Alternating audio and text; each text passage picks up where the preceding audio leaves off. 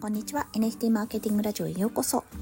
このラジオは NFT とマーケティング時々瞑想社長の日々を毎日配信しております。本日はですねブロックチェーン技術はまだまだ模索中進化段階であるっていう話をしたいと思います。これはですねブロックチェーンそのものの技術もそうだし、まあ、その上にあるトークンとか NFT の技術もそうなんですけどまだ本当に開発段階でどのチェーンにしようかどれか一つのチェーンが一強となって続いていくまあ、ビットコインチェーンとかはねもちろんそうだと思いますけどそれすらもまだ模索中の段階なので、まあ、今から参入しても全然遅くないよっていう話なんですよ。というのは、まあ、いろんなニュースがね最近出ている中で私が感じていることとして一つはブロックチェーン、まあ、その NFT を販売するにしてもブロックチェーンって今までだとイーサリアムチェーンが主流だったんですよ。ポリゴンチェーンもねあの使われていたり他のもちろんチェーンも使われていたことはあったもののやっぱりイーサリアム一強なところがあってなぜイーサなのかというとさまざまなギミックがつけられたからだと思うんですね。でイーサリアム自体そのコインとしてのイーサ自体ですねそちらも流通しているし一定のね信頼がある状態で運用されているからこそ本当に2022年とかはさまざまなねギミックが含まれた NFT っていうのが、まあ、国内でも売られていた販売がありました。ただし、まあ、ここのネックというのがイーサリアムのネックというのがやっぱガス代なんですよ。ガス代がやっぱべらぼうにかかってしまう。そこでねアップデートを待っているレイヤー2を待っているというような状態だったかと思います。でそうこうしてる間にソラーナチェーンとかが NFT でやっぱり売れてくるようになったって話があったりあとはポリゴンチェーン。ポリゴンチェーンもね昔安いんだけどもガス代じゃないガスが詰まりやすいあのなかなか来ない。なかなか認証されないとかそういったことがあっていちいちこの買ったのにまだ届かないみたいなことが多かったんですよ。だからポリゴンって流行らなかったんですけどもすごいガス代としては安いけど流行らなくてどうしたもんかなって言われていたのが、まあ、一つ NFT ゲームかな。確かステップを作った会社が出した NFT ゲームガスヒーローズだったと思うんですけどもそれがポリゴンで出したことによって一時期やっぱりちょっとポリゴンチェーンも見直されたなんて話もあったかと思います。それ以外に国内で言うとアスターですね。アスターが Z アスター ZKEVM かなパワードバイポリゴンという形でレイヤー2の L2 のチェーンを作ったんですよ。で、これね、説明したかったんですけども、私記事読んでも説明読んでも、いまいちね、アスターからまだ理解がしかねてるので何とも言えないんですが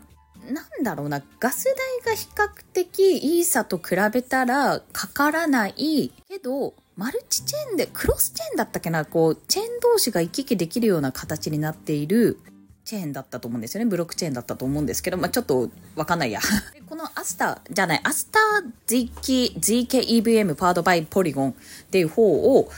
この前ですねデロイト・トーマツという会社が、まあ、そのアスター ZKEVM を使った NFT ゲーム、まあ、野球テーマの NFT ゲームをのプロトタイプを発表したっていう話がありました、まあ、NFT ゲームとして使えるくらいのチェーンではあるっていうことだと思っているんですよ。そういったことも踏まえて、まあ、多分イーサほどは使いやすくはおそらくねないと思うんですけどもそういったアスターっていう選択肢もやっぱり出てくる。そう考えるとどのブロックチェーンがいいのか。何かを行う時にはどのブロックチェーンを使った方がいいのかっていう選択肢も今まではそんなになかったんですけどもやっぱ増えてきたんだなっていうことも感じています。その根本的な技術であるブロックチェーン技術自体もこんなに常にね進化を続けているような状態の中で日本のね国内の NFT の使用事例とか活用事例とか見ていてもやっぱりね実証実験だったりどうやって活用できるかなっていうのを模索してる段階だと思ってますね。で、すでに実証実験を行っている、何度か行っている企業さんがいくつかね、大企業さんでもいるんですけども、おそらくその辺はね、大体こんな感じで使えるのかなってところをある程度把握してきてるんじゃないかとも思ってます。なので大体ニュースを見ててもやっぱイベント来場者 NFT みたいな形で参加者がもらえるような無料のデジタルアイテムデジタルコレクションとして販売するパターン販売じゃないなゲットできるようなパターンと、まあ、それで来場を促すっていうような形、まあ、集客ですね。あとは、まあ SBT じゃないと思うので NFT だとしたら、まあ、もしかするとその来場者リアルにちゃんと来た人じゃないともらえないものだからその人たちがねあの来れなかった人に向けて売ったとしても多少は売れるかもしれないっていうのがあるかもしれないです。そういった意味でね NFT にしてる可能性もあると。あとは結構地方創生との動きとかもやっていますよね。今日本航空さんかな？がやってるプロジェクトでやっぱ地域ごとのなんていうのか NFT、まあ、何かしら作ったとして北海道の NFT とか作ったとしたらその地域の、まあ、地域独特の特典が受けられるみたいな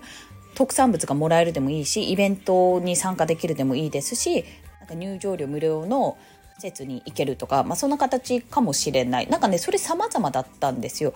まあ、あのふるさと納税 NFT とかでも割とこういった形があったんですがふるさと納税ではなく単に NFT として販売しているというのも、えっと、実証実験として行っていました。まあ、これは多分地方創生とか地域への、まあ、資金源とか収入源の一つにもなるだろうしあとは観光でもっと盛り上げるため観光周知っていうところにも関係するんじゃないかと思いますまたふるさと納税だと、まあ、日本国民限定になっちゃうけども海外の人で、まあ、旅行者の方がそれを購入することによって少しでもねあの旅行先の選択肢の一つとして選ばれるようであれば、まあ嬉しい話じゃないですか。そんな形で結構ね観光とかに使えるんじゃないかなっていうところはありますね。あとは限定品、まあ、切手とかそれこそトレーディングカードみたいに限定品という扱いをして二次流通が回るような仕組みっていうのも一つあるかもしれないですね。あとは NMO では SBT とか配布してますけどもあれはやっぱりデータ収集っていう目もあるのであこの NFT 持っている人がいるんだなってところでじゃあこの NFT を持っている属性の人にどんなマーケティングをしたらどんな商品をおすすめしたら買ってくれるかとかそういったことも使い道とかもできるんじゃないかと思っているんです。でもそれ今かもしれないって言い方をしたのでまだまだ本当にこれからなんですよ。全然これからなんです。で私はねこの前ちょっと NMO メンバーのタカさんと、まあ、お話ししたというかインタビューさせてもらった時にやっぱり資産性販売してお金を得るっていうのはなかなか難しそうだね NFT ではってまだまだ難しそうだねっていう話をしてたんですよ。これももしかするとデジタルアイテムとして販売できるようになってくるかもしれないけども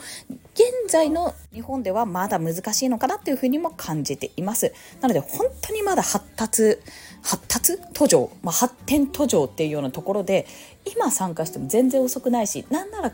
アイデアとかなんか打破するものないかなって思ってたものがあれ NFT でできるじゃんってことが見つかるかもしれない。だからこそ用語とか難しいけどもこの NFT とかブロックチェーンとか Web3 っていうところにぜひね入ってきてほしいという思いを込めて今日はそんな話をさせていただきました、まあ、そんなね NFT とか Web3 のニュースたくさん出てるんですけども難しくて分かんないっていう人多いと思うんですよ。そんな方々のためのセミナーをですね来週の木曜日かな？15日に開催いたします。15時より開催します。こちら無料でえっと、申し込みができますのでご興味ある方はぜひお申し込みいただけると嬉しいです。もう2月のイベント予定表などはすべて概要欄に申し込みリンクを貼りましたのでそちらをご参照ください。ということで本日も一日頑張っていきましょう。またねバイバイ